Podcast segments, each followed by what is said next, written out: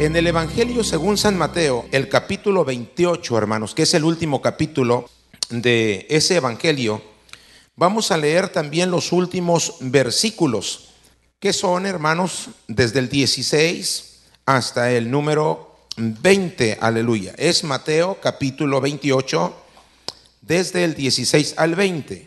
Yo leo en voz alta, usted me sigue con su mirada. Dice la palabra del Señor así. Pero los once discípulos se fueron a Galilea al monte donde Jesús les había ordenado. Y cuando le vieron, le adoraron, pero mire lo que dice enseguida, pero algunos dudaban. Y Jesús se acercó y les habló diciendo, Toda potestad me es dada en el cielo y en la tierra. ¿Cuánta potestad, hermanos? Toda. Gloria a Dios. Por tanto, id y hacer discípulos a todas las naciones bautizándolos en el nombre del Padre y del Hijo y del Espíritu Santo. Versículo 20 y último, enseñándoles que guarden todas las cosas que os he mandado, punto y coma. Y mire esta frase, y he aquí, yo estoy con vosotros todos los días hasta el fin del mundo. Amén. Lea esa frase conmigo en voz alta. Y he aquí, yo estoy con vosotros todos los días hasta el fin del mundo. Amén. Gloria al Señor.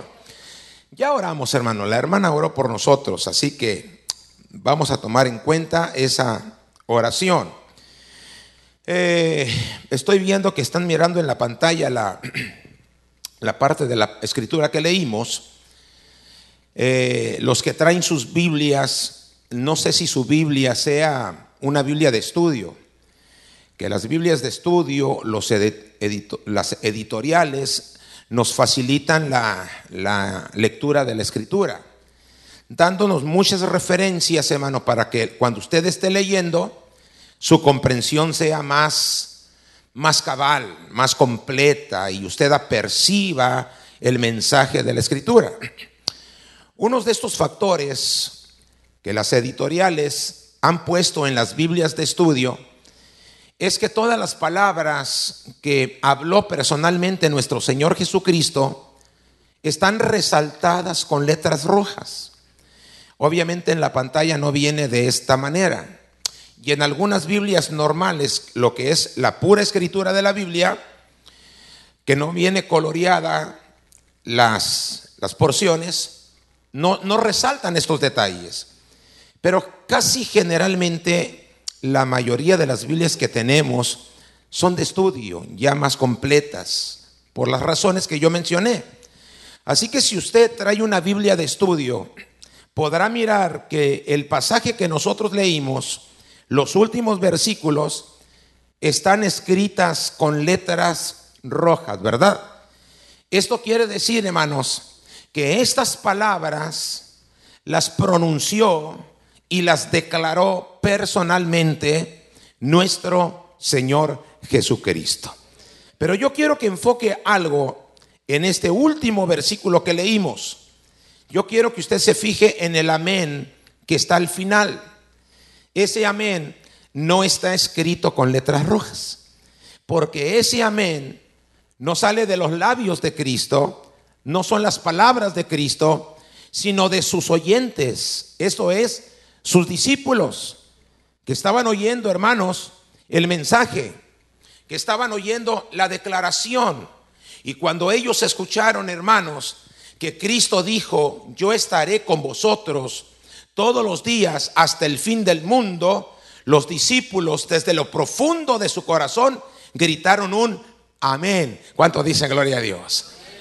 Así que en esta tarde, hermanos, vamos a desarrollar un mensaje en base a esta declaración, que para mí, hermanos, es una promesa hecha personalmente por nuestro Señor Jesucristo en la frase que todos leímos en voz alta y que declaramos diciendo lo que está escrito. Y he aquí, yo estoy con vosotros todos los días hasta el fin del mundo. ¿Cuántos lo creen, hermanos?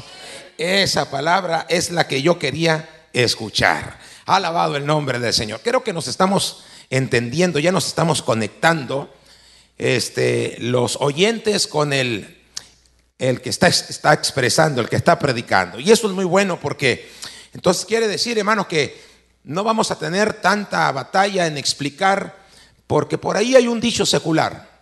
Al buen entendedor, dígalo con toda confianza, al buen entendedor, pocas palabras. Eso quiere decir que vamos a terminar el culto temprano. porque usted me va a entender perfectamente lo que le estoy diciendo y no tengo que repetírselo ni una ni dos veces.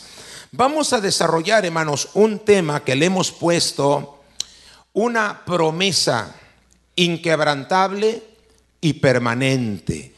Una promesa inquebrantable. Nadie la puede quebrar, hermanos. Nadie la puede alterar. Nadie la puede robar porque la hizo nuestro Señor Jesucristo. ¿Cuántos dicen gloria a Dios por eso? Y permanente porque el Señor Jesucristo dijo todos los días. Hasta esa palabra, hasta nos hace entender el alcance que tiene esa promesa. Y fue muy definido. Hasta el fin del mundo. ¿Cuánto damos gloria a su nombre? Así que hermanos, este mensaje, esta reflexión que la hemos titulado Una promesa inquebrantable y permanente, está basada, hermanos, en un propósito muy definido.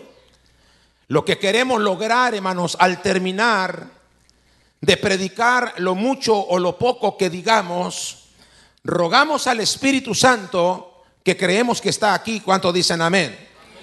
Y por el argumento de la palabra, porque vamos a basarnos, hermano, en el argumento de la palabra.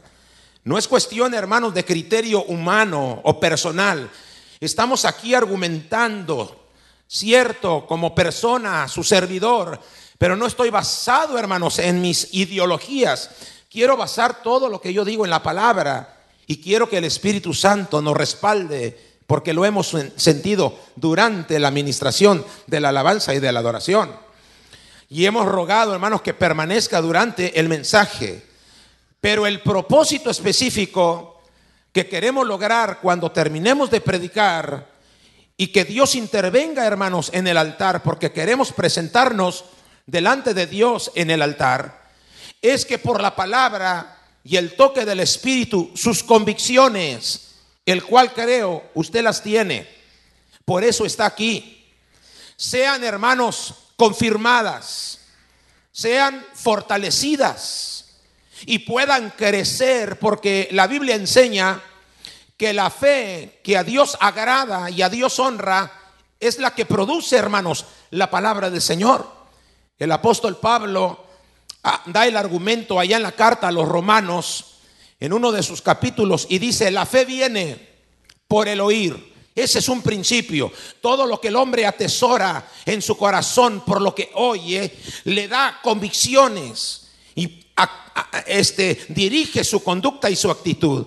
Pero la Biblia dice, la fe viene por el oír y el oír por la palabra del Señor.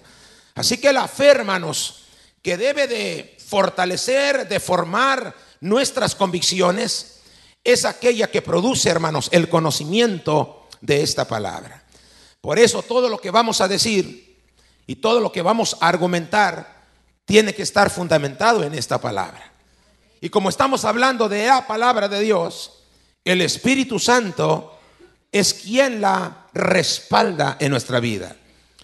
Y yo quiero que este mensaje y este propósito, con la ayuda de Dios, usted lo pueda aplicar a su vida personal. Y yo no conozco, hermanos, porque ni siquiera he platicado con el pastor para que usted diga, a lo mejor ya el pastor le dijo algo, para nada. Nomás nos saludamos y nos abrazamos y nos sentamos a cantar, ¿verdad? Bueno, nos paramos a cantar. Pero cada uno de nosotros tiene su propia problemática. Cada uno de nosotros tiene sus propios retos. Y si los comparamos los unos con los otros, tal vez digamos, viendo el problema del hermano, ahí se está ahogando en un vaso de agua. ¿No ha escuchado ese dicho? O sea, minimizamos el problema del hermano y lo catalogamos, perdón usted, como una persona que con un problema tan chiquito está siendo derrotado. Pero para él tal vez ese problema no sea pequeño. Tal vez para nosotros sí. Pero si volteamos al otro lado, el hermano que está al otro extremo tal vez esté pensando lo mismo de nosotros. Porque el problema de él sea demasiado grande. Y nosotros, hermano, en su opinión, nos estamos también ahogando en un vasito de agua. Y dice la Biblia que Dios no permite cargas mayores. Qué, sabio es Dios. No, no le da gloria al Señor en esta hora. Que su problema que tiene, Dios sabe, hermanos, cuando usted no lo va a poder resistir y le aliviana la carga. No permite cargas más grandes, más pesadas de las que usted pueda soportar. Y hermano, si usted mira su carga pesada, si usted siente su lucha dura, si usted siente que su caminar con Cristo es difícil, para eso lo tenemos a Él. ¿Cuánto damos gloria a su nombre? Y el apóstol Pablo declaró y citó con todo su corazón, todo lo puedo en Cristo que me fortalece. ¿Cuántos creen lo mismo en esta hora? Alabado el nombre maravilloso de Cristo. Así que hermanos, la conclusión de este mensaje, al argumentar pues la, la predicación, es que usted se vaya, hermanos, seguro, en convicción, con la certeza, con la seguridad de que usted no está solo, de que Cristo, hermanos, está con usted. Y como dijera la palabra, si Dios es con nosotros, ¿quién en contra de nosotros? ¿Cuánto damos gloria a su nombre? Una de las cosas, hermano, que le da más seguridad a la iglesia, y cuando hablo a la iglesia, hablo de usted, sea en conjunto o sea individualmente, es cuando nosotros tenemos la seguridad y la certeza de que Dios está en nosotros. Cuando usted sabe, cuando usted siente, cuando usted cree que Dios está con usted, usted es un gigante invencible. Porque hermanos, el poder y la gloria que son de Dios nos la ha otorgado a la iglesia. En, el, en la carta a los Efesios enseña, habla el apóstol Pablo acerca del poder que resucitó a Jesucristo de entre los muertos. Y para poder dar una idea, hermanos, intelectual de lo grande que es ese poder que resucitó a Jesucristo de entre los muertos, el apóstol Pablo menciona la super eminente grandeza de su poder. Fíjese los calificativos que anticipa a la palabra poder, la super eminente grandeza de su poder, que levantó a Jesucristo de los muertos y sentándolo a la diestra de Dios Padre sobre todo principado y sobre toda potestad, dice la escritura. Y ahí nos enfoca el apóstol Pablo el poder de Dios. Pero más adelante dice, y ese poder que resucitó a Jesucristo de entre los muertos, lo heredó sobre o para la iglesia. El poder que levantó a Jesucristo de entre los muertos y lo, sentó victorioso, se lo ha heredado a nosotros la iglesia. Sin embargo, en nuestro caminar con Cristo, vienen luchas, vienen problemas, vienen dificultades que en ese preciso momento y en ese proceso, a veces la seguridad de su poder, la seguridad de su presencia, la seguridad de su grandeza, hermanos, nos hace dudar que esté en nosotros. Y una de las cosas, hermano, que Dios quiere que aprendamos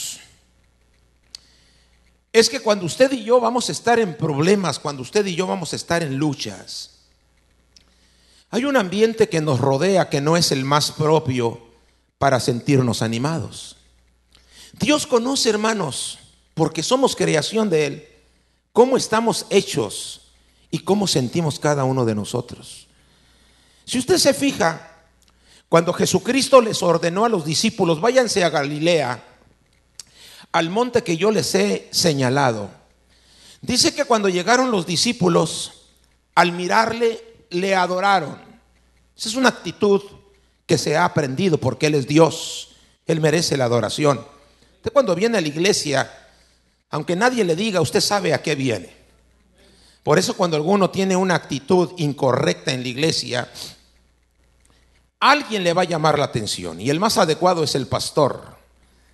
Aquí a la iglesia no se viene a otra cosa, sino se viene a adorar, ¿verdad? Pero en el caso de los discípulos, aunque lo habían visto y le adoraron, enseguida dice una realidad, pero algunos dudaban. Porque la duda no es exclusiva de la iglesia moderna o de los, discípulos de los últimos tiempos. La duda ha sido un agente de Satanás que le ha dado resultados. Y como Dios nos conoce, que cuando pasamos la prueba, la lucha, el ataque, la adversidad, se crea una atmósfera que pretende Satanás hacernos dudar. Porque hay días, hermanos, que parece que Dios no está con nosotros.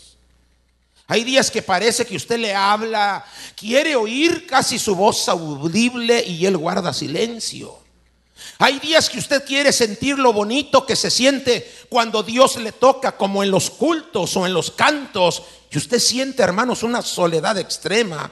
Y es cuando aparece Satanás con sus mentiras, trabajando en su intelecto, en su mente, y le empieza a mandar pensamientos dudosos, temerosos y argumentado por las circunstancias que se ven. el diablo le dice, no, Dios no está contigo. Y usted ve y dice, ah, pues sí es cierto, ¿verdad?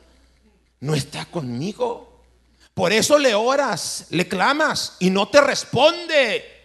Porque no eres digno. Y lo empieza a bombardear, hermanos. Con palabras y pensamientos que si usted no tiene un recurso poderoso en el corazón llamado palabra de Dios, lo va, hermanos, a derrotar. Lo va a hacer dudar y lo va a llevar, hermanos, a la derrota, alabado el nombre del Señor. Por eso lo que Dios quiere, hermanos, es que la iglesia empiece a ascender y traspasar, hermanos, el umbral de los sentimientos, porque los sentimientos son, no son precisos, no son constantes. Los sentimientos dependen generalmente de las circunstancias que nos rodean.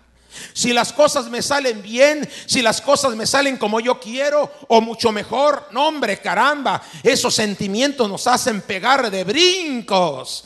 Y queremos, hermano, que llegue el domingo para testificar que me aumentaron el sueldo o que pude sacar el auto nuevo o que me dieron el crédito para la casa, porque son argumentos, hermano, que motivan a las emociones. Pero cuando lo corren del trabajo, cuando se enferma, son circunstancias que quieren oprimir y Dios quiere que aprendamos a vivir nuestra vida no motivados por las circunstancias, sino dirigidos por las convicciones. ¿Cuánto dice gloria a Dios? Porque las circunstancias o las emociones son circunstanciales, mas las convicciones son permanentes. Y la lección central de este mensaje, como lo dije al principio en cuanto a propósito, es que usted pueda aplicar a su vida, hermanos, esta declaración que Dios le está haciendo a su iglesia. Porque los que estaban allí eran los discípulos. La Biblia es muy clara. Este momento, hermanos, escuche como referencia era un momento crítico porque fue el momento en que Cristo citó a sus discípulos porque Él iba a ascender a la presencia del Padre. Este pasaje está comparado con el de primer capítulo del libro de los Hechos, cuando literalmente dice que Jesucristo ascendió y una nube le cubrió, le cubrió de sus ojos. ¿Se recuerda usted? Y la Biblia dice que los discípulos estaban perplejos, o sea, enfocados. Ellos no veían, hermanos, el reflejo de los lados. Estaban viendo cuando aparecen dos ángeles y ni cuenta se dieron. Con vestiduras resplandecientes, ¿Sabe cuándo dejaron de enfocarse? Hasta que los ángeles le llamaron la atención con la palabra. Varones, Galileos y voltean, ¿verdad? ¿Qué estáis viendo hacia arriba?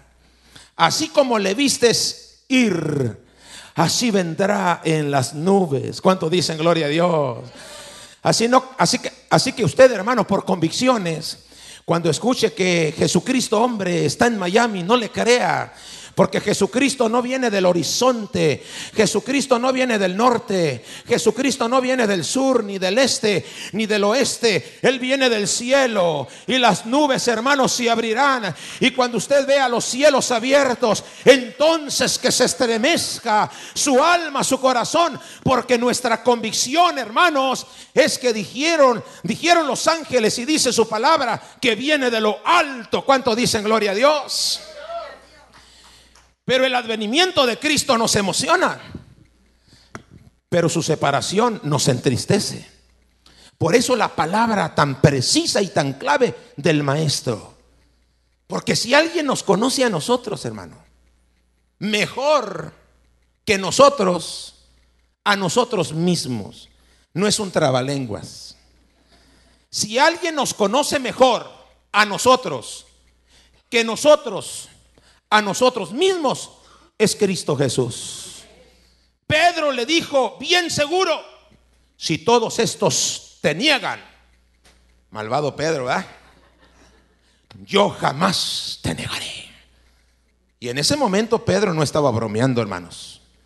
Creo que Pedro no tenía el carácter del bromista. Pedro estaba siendo sincero y estaba hablando según él pensaba era verdad lo que decía. Cristo le dijo, mira Pedro, te conozco mejor yo a ti que tú a ti mismo. No, Señor. Primero hasta la muerte, antes que negarte. Dijo, ¿sabes qué? Antes de que el gallo cante, no me vas a negar una, Pedro. Me niegas tres. Primero muerto, dijo Pedro. Y hasta levantó la ceja. Primero muerto. Y era sincero Pedro, hermanos. Le pregunto por la historia bíblica, ¿negó Pedro al Señor Jesucristo? Sí, porque lo conocía mejor Cristo que Pedro a sí mismo. Le pregunto, ¿cree usted que Dios le conozca a usted? Alabado el nombre. Goces, hermano, porque Él nos conoce. Y usted no tiene que argumentarle cuánto usted le ama. Mejor, hermanos, ríndase y dígale, Señor, tú conoces todo de mí. Y aquí estoy con mis debilidades, aquí estoy con mis luchas, aquí estoy con esto y con aquello. Pero ¿sabes qué? Creo a tu palabra, Señor. Creo lo que tú me dices. Aleluya. ¿Cuánto damos gloria a su nombre? Y eso es lo que Dios quiere, hermanos, que apercibamos en esta mañana. Gloria a su nombre que Él ha hecho una promesa. Y tal vez, hermano, su caminar en Cristo no ha sido nada sencillo, no ha sido nada fácil. Y el diablo lo ha argumentado con muchas, hermanos, contradicciones y muchos pensamientos. Usted no se rinda, usted no, no, no detenga el paso, usted siga caminando. Y aunque el diablo le diga que Cristo no está con usted, usted levante las manos y dígale, pero el Dios de gloria y el Dios de verdad me prometió estar conmigo. ¿Cuánto dicen gloria a su nombre? Y yo lo creo. Alabado el nombre de Jesús de Nazaret. Bendito el nombre de Jesús. Eso es lo que pretendía, hermanos, el Señor Jesucristo. Cuando dijo esas palabras a sus discípulos, les estaba diciendo, he terminado mi obra. He acabado lo que el Padre me encomendó. Los he citado para despedirnos físicamente, humanamente.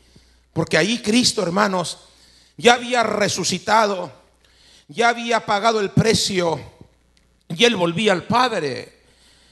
Y cuando los miró, hermanos, yo creo que como todos nosotros, a las personas que amamos entrañablemente, hasta una despedida a la distancia, cuando alguien se regresa a su ciudad, cuando alguien, hermanos, se va de donde él vive y se separa de sus seres amados, causa melancolía.